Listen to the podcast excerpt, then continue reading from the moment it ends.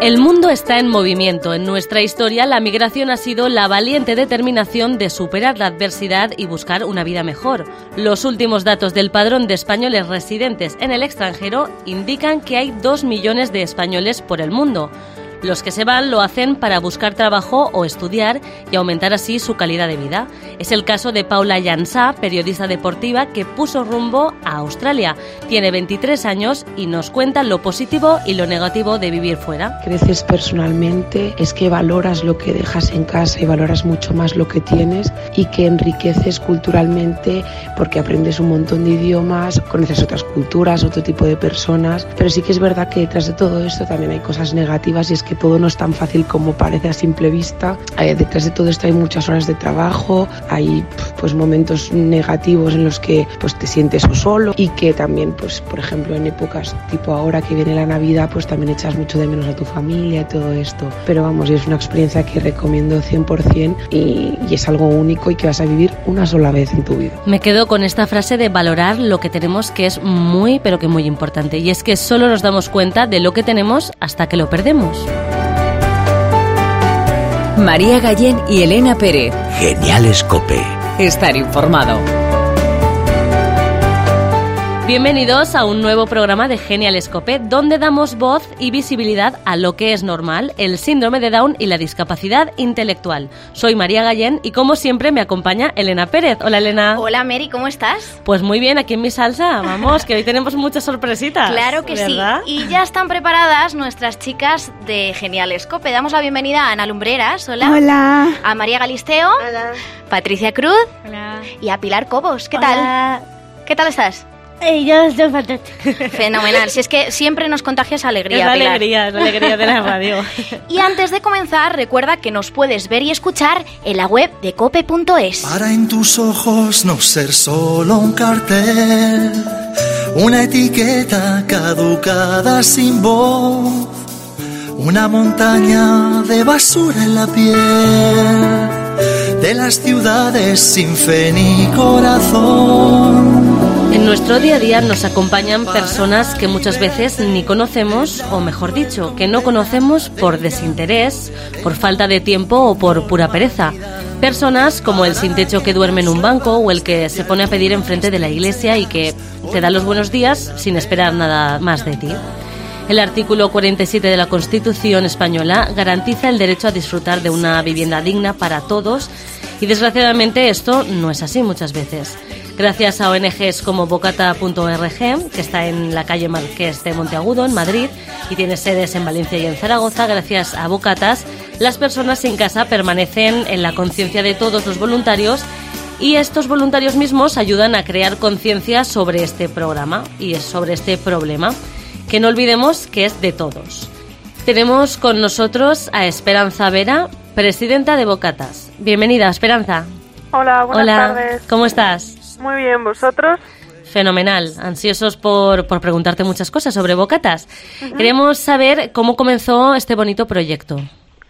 Pues bueno, este proyecto empezó en el año 96 Ujú. po- con un grupo de jóvenes que empezaron a hacer acompañamiento a personas sin hogar en la zona de Asca.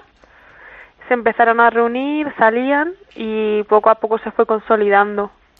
Eh, pero también eh, se creó una iglesia, ¿no? Creo haber leído. ¿Puede ser? Bueno, el- nosotros somos a confesionales, Ujú. pero los locales sí que nos los ceden en algunas parroquias. Claro, es que mm, leí que era de la parroquia de Sagrado Corazón. ¿o? En los Sagrados Corazones. Ese fue Hmm. la- el primer proyecto que se abrió, el proyecto Bernabéu. Ah, o sea, ese fue el primer proyecto y luego ya vinieron los siguientes. Ujú, sí. Perfecto. Esperanza, ¿nos puedes relatar cuáles son las fases por las que pasa una persona cuando se queda sin hogar y, y tiene que sobrevivir en la calle? Las fases. Sí.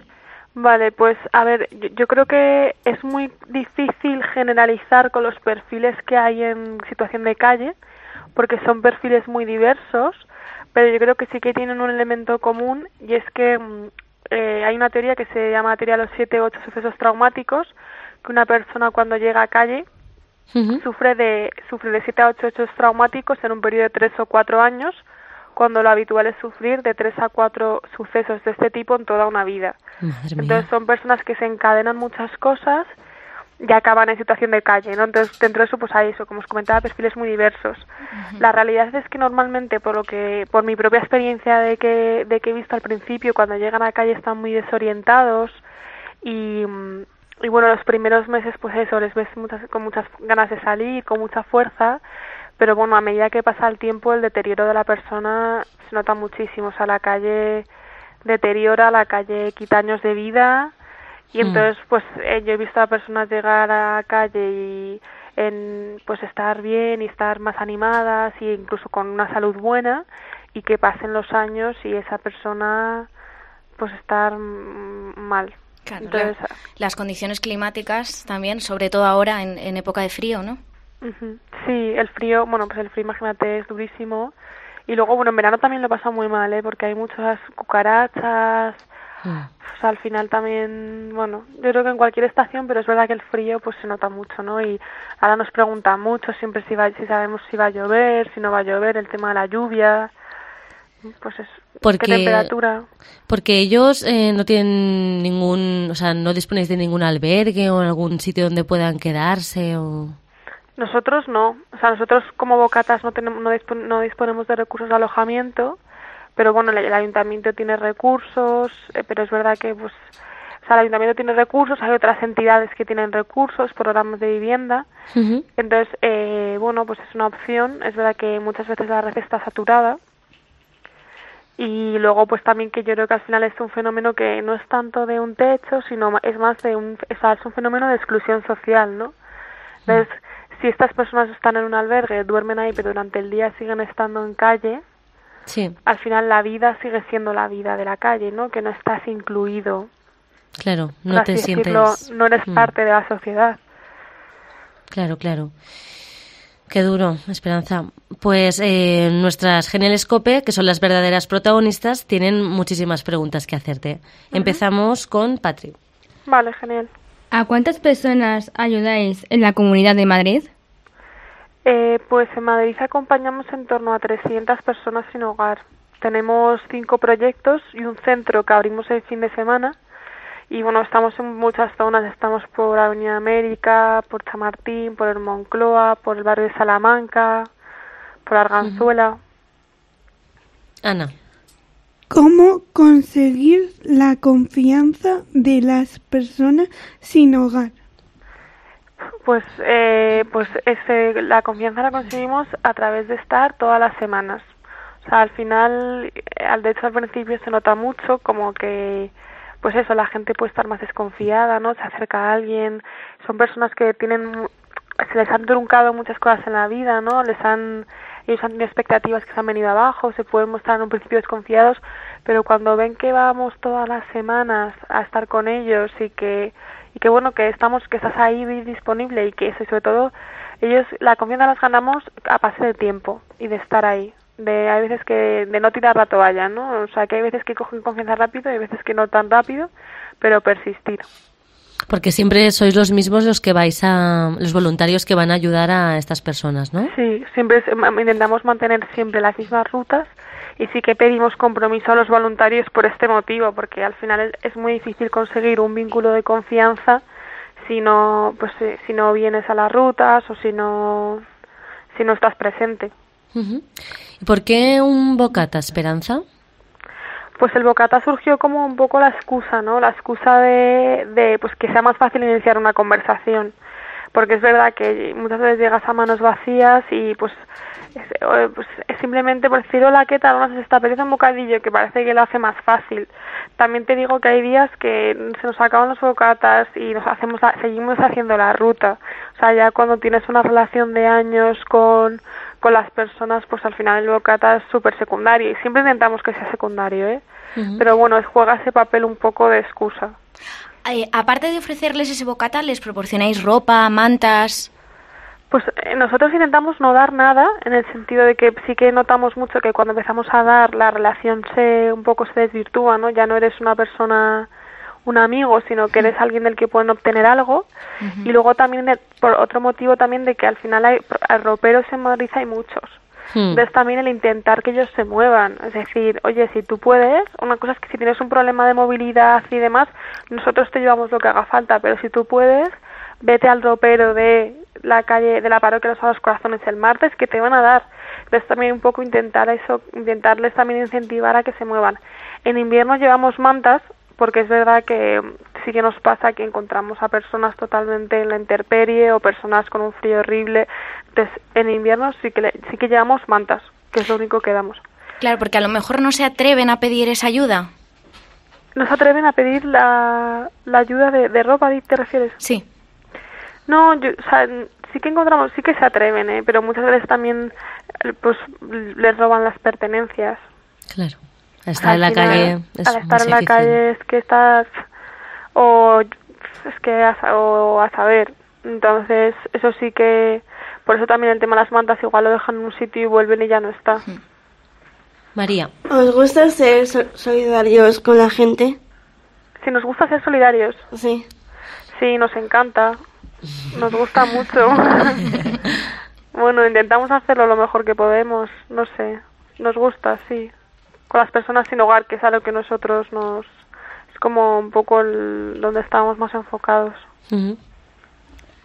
¿Tenéis nuevos proyectos para el 2019? Si tenemos nuevos proyectos, pues bueno, estamos lo que estamos haciendo ahora es hemos lanzado una campaña de socios porque nuestra financiación es exclusivamente privada. Entonces, pues eso es una de las cosas que tenemos así como pendientes y luego nos gustaría abrir en algún otro sitio de España porque estamos en Madrid, en Valencia y en Zaragoza. Y bueno, pues no descartamos la opción de, de abrir algún otro punto de la península. ¿Y dónde os gustaría? ¿Dónde creéis que necesitan más ayuda? Pues es que bueno, en muchos sitios, claro. Claro, es que nos han llegado de muchos sitios nos han llegado a Coruña, nos han dicho en Alicante también que por ser zona pues puerto ya, hay mm. mucha gente. Pues, Barcelona también a lo mejor, ¿no? Barcelona también nos han dicho sí. También habría que haríamos un estudio de ciudades también que, que no haya mucha, o sea, que, que haga falta, ¿no? Que no haya mm. entidades de acompañamiento. Claro. Ana. ¿Qué podemos hacer nosotros para relacionarnos y ayudar a, a visibilizar el problema de vivir en la calle? Qué bueno, Ana, me encanta tu pregunta.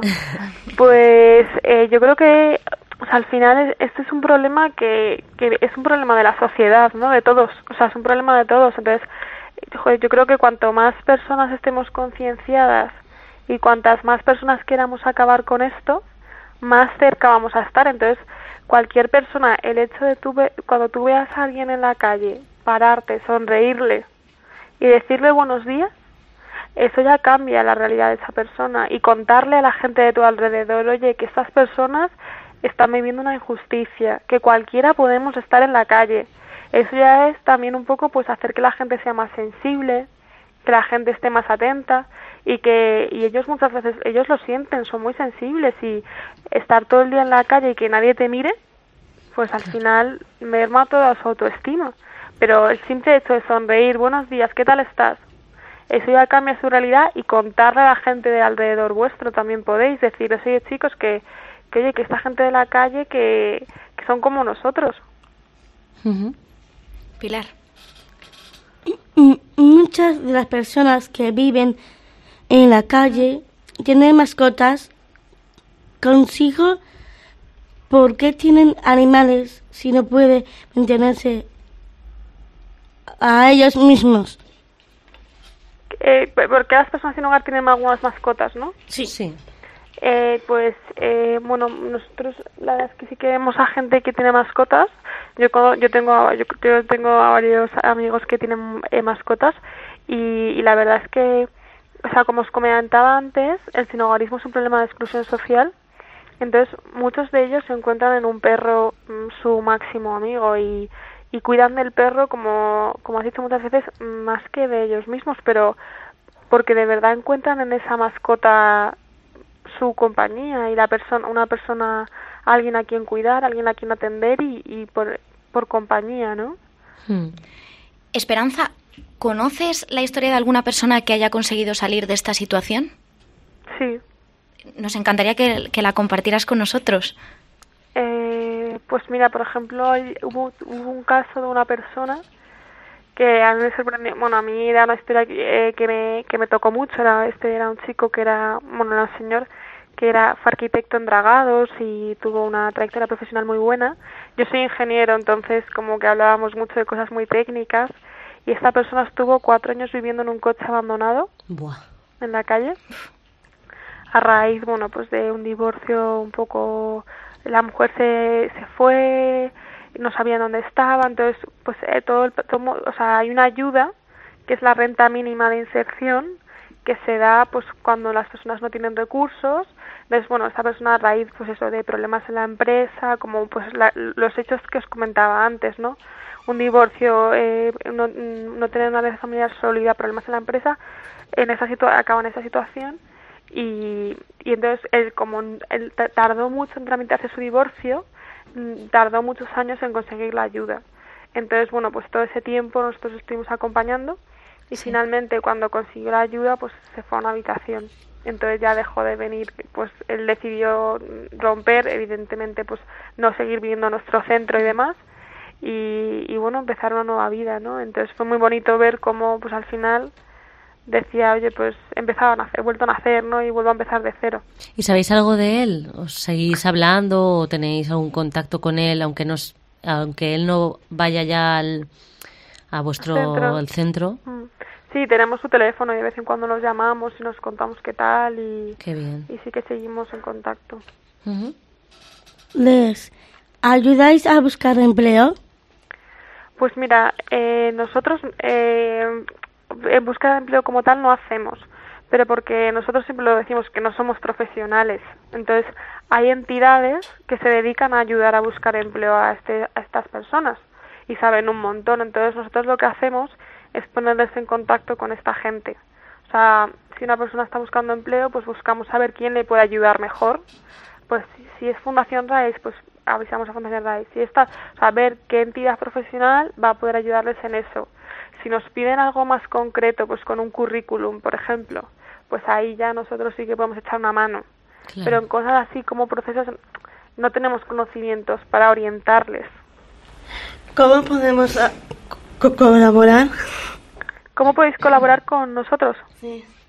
Pues yo creo que, como os he dicho antes, de contándole a la gente, contándole a la gente, pues eso, como que esta realidad, pues que podemos ser cualquiera, pues eh, eh, sonriendo a las personas sin hogar ya es mucho. Y luego, pues también, si queréis en algún momento hacer alguna iniciativa más puntual, pues eso también estamos abiertos. Pues mira, no es mala idea. Podríamos organizar algo un día para ir Genialescope a Bocatas y Sí, pues ver más de cerca esta realidad social. sí. Podríamos mirarlo. Buena idea. Fenomenal. Patri. Eh, se acercan las Navidades. ¿Hacéis alguna actividad especial para celebrar estas fechas? Eh, sí, sí. En Navidad lo que hacemos es eh, hacemos una cena de Navidad. Cada proyecto organiza su propia cena de Navidad. Entonces, eh, pues bueno, pues por ejemplo, el proyecto de Bernabéu la cena es el miércoles. Mm, qué bien, Entonces, oye. eh, Empiezan pues, las cenas. ya empiezan las cenas a tope. Y entonces, pues bueno, pues les damos una invitación, entonces hacemos un- sería una comida más especial, pero bueno, la idea es que estamos todos los voluntarios y todas las personas que acompañamos, pues juntos, celebrándolo juntos, eh, pues solemos poner crismas pues para ir firmando unos y otros, un año pusimos un fotocall, o sea, intentamos hacer cosas así un poco chulas. Divertidas, para que ellos también Sí. se vayan un poco, ¿no? De Sí. lo que están viviendo. Justo, que sea más pasar un rato juntos y celebrar las fiestas juntos. Qué bonito. Qué bueno, qué bonito lo que hacéis, de verdad. Mm. Pues muchísimas gracias, Esperanza. Me ha gustado mucho lo que has dicho de sonreírle a las personas de la calle, a nuestros amigos de la calle. Muchísimas gracias por contar, por contarnos lo que es Bocatas y bueno, ya te digo, nosotros nos animamos y un día nos plantamos allí en Bocatas. Y Genial. os echamos una mano. Fenomenal. Muchas Pues, gracias. Muchísimas gracias a vosotros. Que vaya muy bien. Muchas gracias, un abrazo, Un Esperanza. besito. Chao. Adiós. María Gallén y Elena Pérez. Genial Escope. Pude haber dicho sí, seguro fue un error, pero yo vivo salvaje. no me comprometí, era mejor así. Me fascinaba el viaje y me largué. Me ha costado una vida, la mía. Te conté que las cosas no se eligen, te castigan, me equivoqué. Pude retroceder, volver verte y sé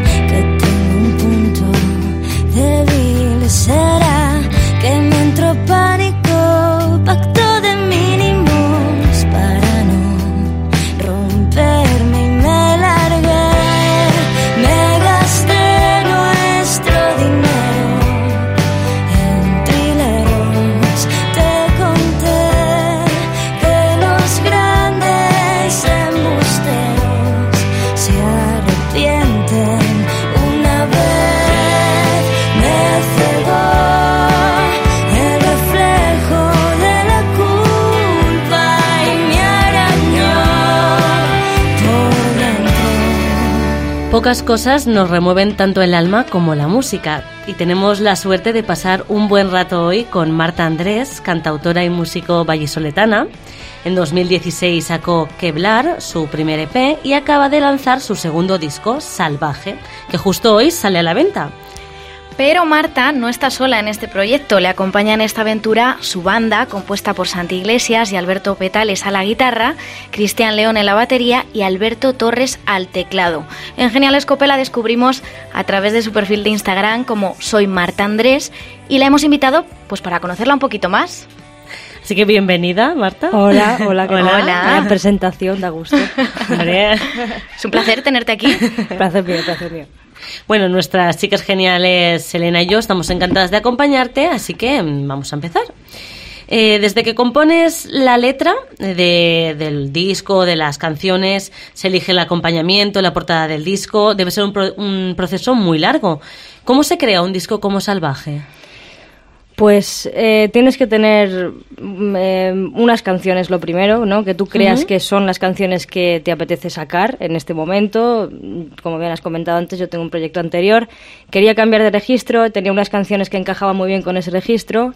Y nada, simplemente pues eh, trabajar en ello, reunir a la banda, explicarles más o menos cómo quieres que fluyan las canciones y luego ensayar, ¿no? Y al final yo creo que mm, en este caso la banda y yo pues tenemos el mismo lenguaje musical, entonces no ha hecho falta casi explicar los arreglos, yo creo que se ha entendido perfectamente, las canciones estaban bastante compactas desde el nacimiento, desde mi casa, ¿no? Con la guitarra. Y ha sido muy sencillo, aparte que me he rodeado de musicazos, entonces yo creo que eso es muy fácil. Y, y nada, simplemente es ponerte en contacto con el productor y empezar ahí a, a trabajar. Y ha sido una experiencia estupenda porque ha sido muy sencillo trabajar tanto con los músicos como con el productor, eh, un, un lenguaje muy humano todo el tiempo, muy cercano y, y muy profesional, ¿no? Entonces, súper sencillo. Porque Marta, eh, lo fundamental ¿no? en las canciones es la guitarra, entiendo, ¿no? O sea, siempre aparece la guitarra, Hmm. ¿no? Como elemento principal. Bueno, en mi caso a mí me gusta componer con la guitarra, yo toco el piano un poquito, lo, lo trasteo un poquito, pero es- la verdad es que me siento muy a gusto componiendo con la guitarra.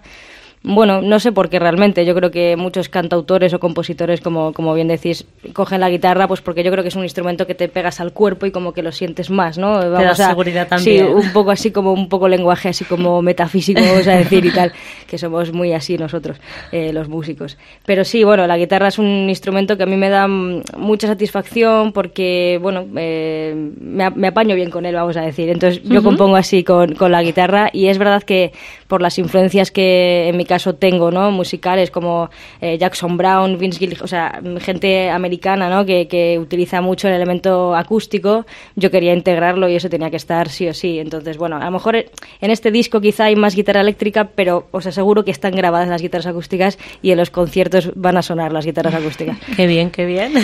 Marta, presentáis Salvaje el día 20 en la sala experimental del Teatro Zorrilla de Valladolid, que es tu ciudad.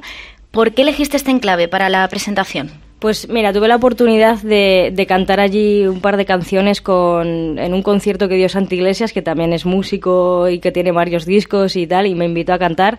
Y la verdad es que es una sala estupenda, porque es un rinconcito tipo teatro, pero pequeño, y yo creo que es, es así como oscura y se crea un ambiente muy bonito, ¿no? Yo creo que para el estilo que, que no que hago, pero para, para cómo lo hemos entendido los músicos y cómo lo vamos a interpretar, yo creo que era perfecto para, para esta presentación, aparte que es un trabajo que, bueno, pues que nos ha costado nuestro también a, a, muchos niveles y es importante, entonces hay que, hay que intentar presentarlo por todo lo alto y por un sitio que tú estés a gusto tocando, ¿no? Entonces, Como, y además con tu ciudad. claro, claro, en, en, en, casa, ¿no? Yo lo haría en el salón de mi casa, pero, pero no cabe tantas personas, ¿no? Igual, igual, igual, igual, mi madre me dice algo.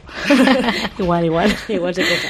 Bueno, Marta, eh, te has traído la guitarra, entonces, uh -huh. eh, ¿te parece que nos cantes un poquito de salvaje? Perfecto. ¿Esto qué es? Porque es que yo soy no Esto es una cejilla. No conoceréis, no conoceréis a un cantautor que no la tenga porque ¿Una esto, cejilla? Esto sin, los cantautores sin cejilla no somos nadie. Esto es así. Esto es eh, se pone en los trastes de la guitarra. Sí. Y lo que hace es subir, subir los tonos tono, de claro. forma que tú el acorde no Ah, le cambies, ¿sabes? Vale, Para vale. subir el, el tono. Y Claro. yo siempre, es que es, es, es matemático. Nunca he visto a un cantautor que no utilice la cejilla en algún momento. Es una herramienta, vamos, yo creo que parece Curioso. que como que nos cambia el concepto de la canción, pero realmente re- solo está subiendo tonos. Pero es como que nos metemos ahí. Qué bien. Pues, vale, pues cuando, pues, cuando a tocar, quieras. Por supuesto, salvaje.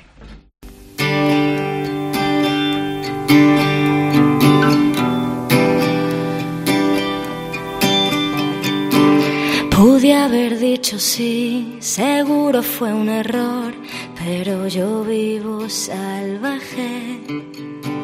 No me comprometí, era mejor así, me fascinaba el viaje y me largué. Me ha costado una vida, la mía, te conté que las cosas no se eligen, te castigan, me equivoqué. Pude retroceder, volver a verte y sé que tengo un punto débil. Será que me entró pánico, pacto de mínimos para no romperme y me largué. Me gasté nuestro dinero en trileros.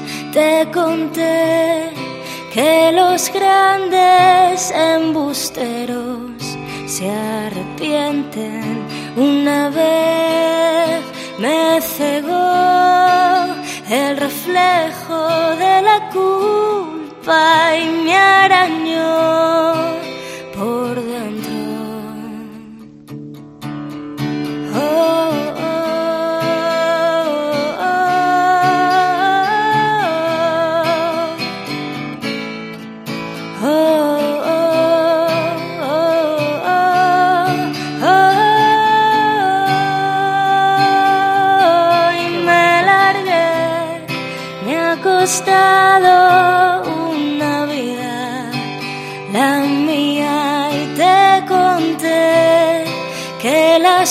cosas no se eligen, te castigan, me equivoqué.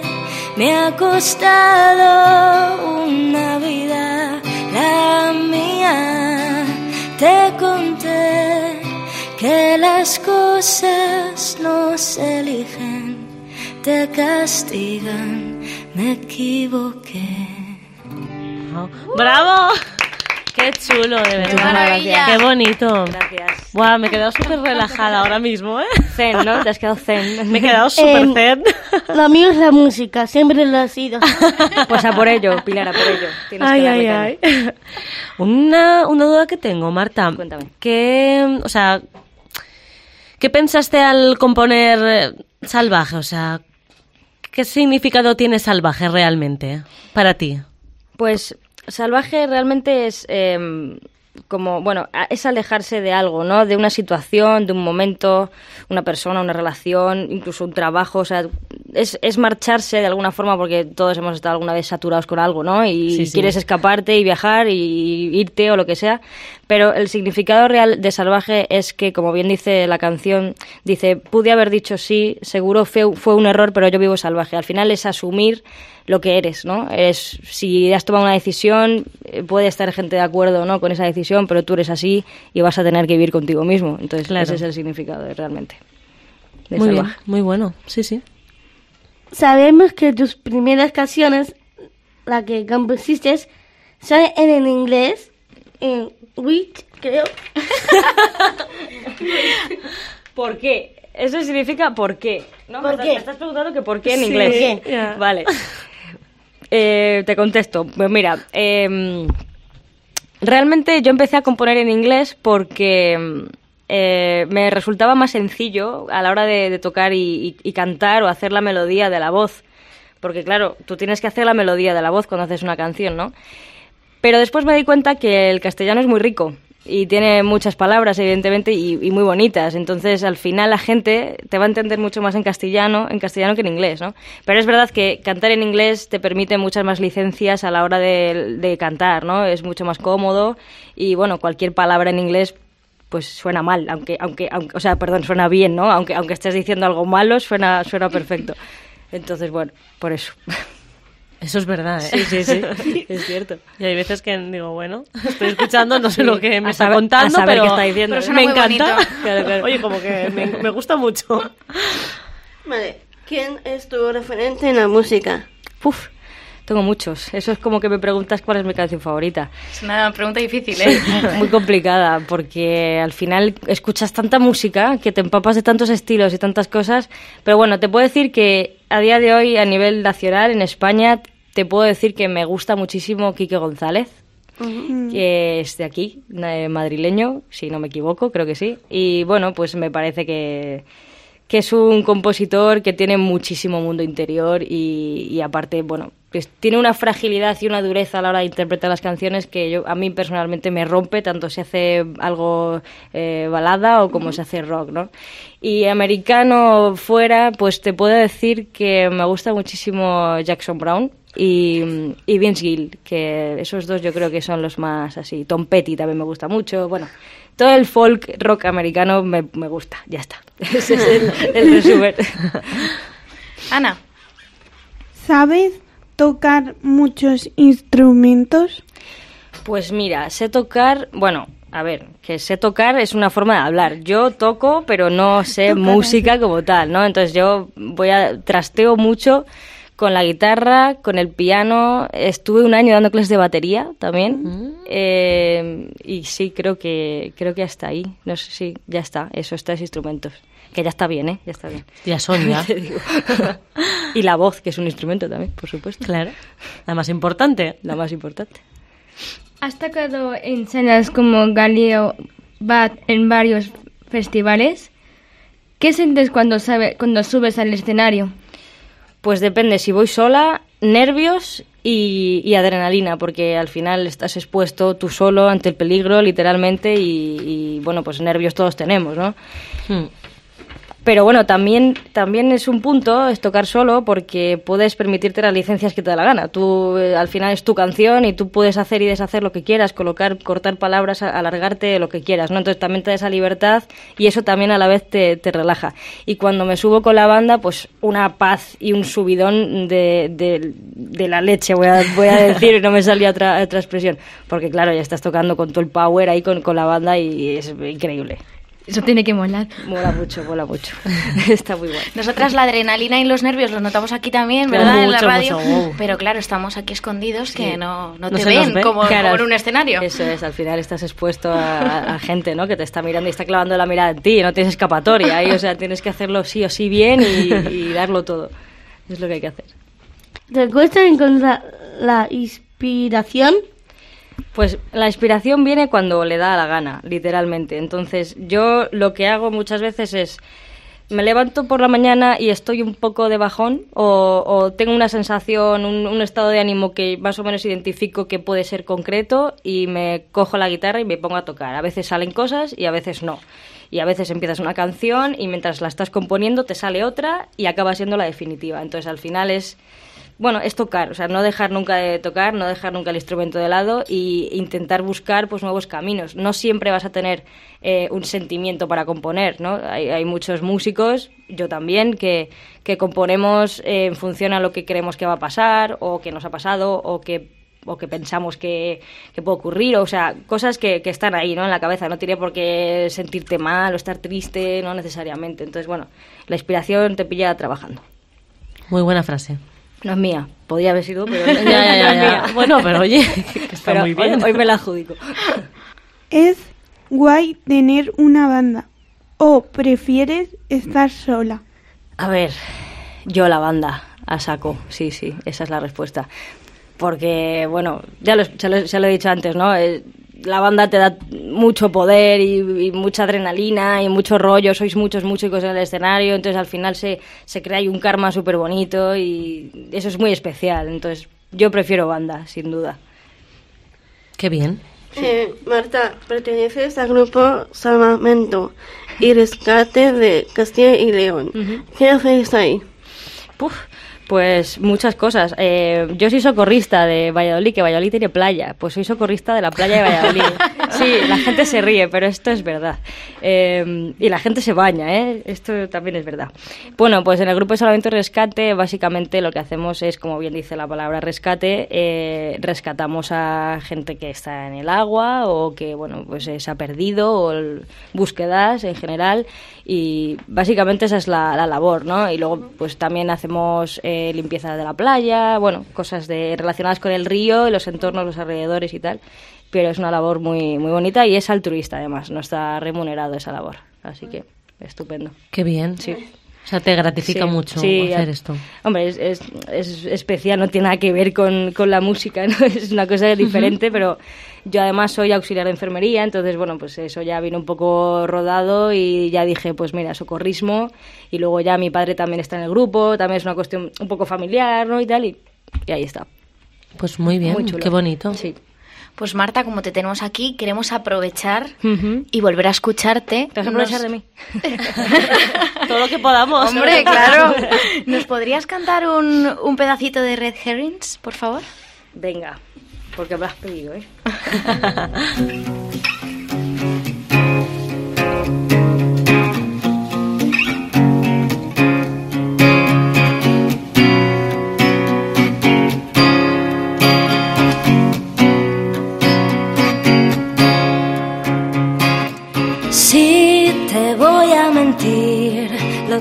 tan claro, me lo voy a llevar entero. Me despido de ti, que no te convengo, me lo voy a llevar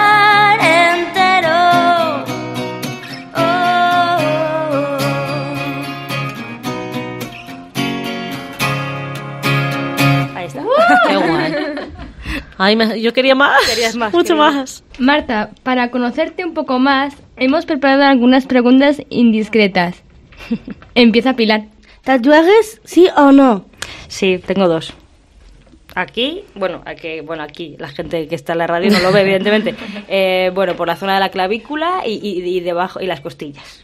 Sea, que te gustan mucho. Sí, bueno, mucho, mucho tampoco. O sea, estos dos me los hice con 19 años y... Guacami, yo amo los tatuajes. También, Pilar. ama la música, los tatuajes. Tengo tatuado el nombre de mi canción favorita, eso sí. Salvaje. No. Hombre, podría haber sido, pero no. qué canción? ¿Podemos saber qué canción? Sí, eh, el título es Believe, Believe, que es de John Mayer. Mira, ah, un artista que me gusta mucho. Antes, que no me acordaba de John Mayer. me van a matar. ¿Televisión o Netflix? Es que soy, yo es que soy un poco millennial, entonces creo que Netflix. ¿Y, televisión o radio? radio, radio. Muy bien, muy bien. me la has jugado ahí, me la has jugado. No, pero buena respuesta, ¿eh? Sí, sí. Estaba atenta, estaba atenta. ¿Mascotas, sí o no? Sí, tengo un perrito, bueno, un perrazo, que es un labrador. Ay, qué, mono. Sí, es una monada. ¿Cómo se llama? Lucas. Además tiene cara de Lucas. Sí, sí, es, que es, amor. Eh, y, un gatito también, una gatita. Se llevan divinamente, sí. Mm. La gata manda, de hecho, sí. El perro oh. pesa 40 kilos y, la gata manda, da igual. eso da igual. Tiene pinta, sí. Las gatas son más... ¿Cómo se llama tu gato? Pues mira, se llama Mayer, precisamente en honor a, a John Mayer. Mayer. Sí. Qué como bueno. Es, como es un apellido, pues daba igual, eres neutro, entonces Mayer y ya está. Claro. Eh, ¿Acústico o, con- o conciertazo? Bueno, pues eh, buf, las dos. No te puedo decir una u otra, porque depende de la situación, el local. Es que. Ah, conciertazo, qué narices. Venga, me, me mojo, conciertazo. Con la banda, conciertazo. Con la banda conciertazo. Exacto. ya está, ya está, a saco. Pues muchísimas gracias, Marta, por acompañarnos, por em, pues presentarnos tu disco que sale hoy y por, por estar aquí con nosotros, que ha sido todo un lujazo. Pues muchísimas gracias a vosotros. Ha sido un rato increíble y. Vamos, salgo muy disfrutona hoy de aquí. Te volvemos a llamar para cuando saques tercer disco, cuarto, quinto, Cuando- todos los que haga cuando falta. queráis, cuando queráis. Perfecto, muchísimas gracias. gracias a Muchas gracias. A. María Gallén y Elena Pérez. Geniales Cope. Now I don't know if there'll be snow, but have a cup of cheer. Bueno, ya el espíritu navideño nos ha invadido. Pilar está bailando un tipo ASRG con esta canción, que no sé yo muy bien cómo interpretarlo, pero bien, bien. ¿Qué mío es el baile? El- el tuyo es- Y la, mu- la Baile, música la música. la música, el baile y los patines. y los tatuajes. Sí. Bueno, la Navidad viene cargadita de sorpresas, sorpresas en forma de audio como esta. Soy Berta Collado y quería desearos una feliz Navidad a todo el equipo y a todo el programa de Genial Escope, a todos esos chavales que están ahí dando el callo. Un beso muy fuerte, mucha salud y mucha felicidad y que brindáis mucho y sonriáis mucho. Bueno, muchas gracias. ¿Sabéis quién ¿Sabéis es? quién es, Berta? Berta Collado, es una periodista y humorista que ha querido apoyar a Genial Escope y, y la mandamos un beso desde aquí y la invitamos, por supuesto. Hombre, claro. Eso siempre.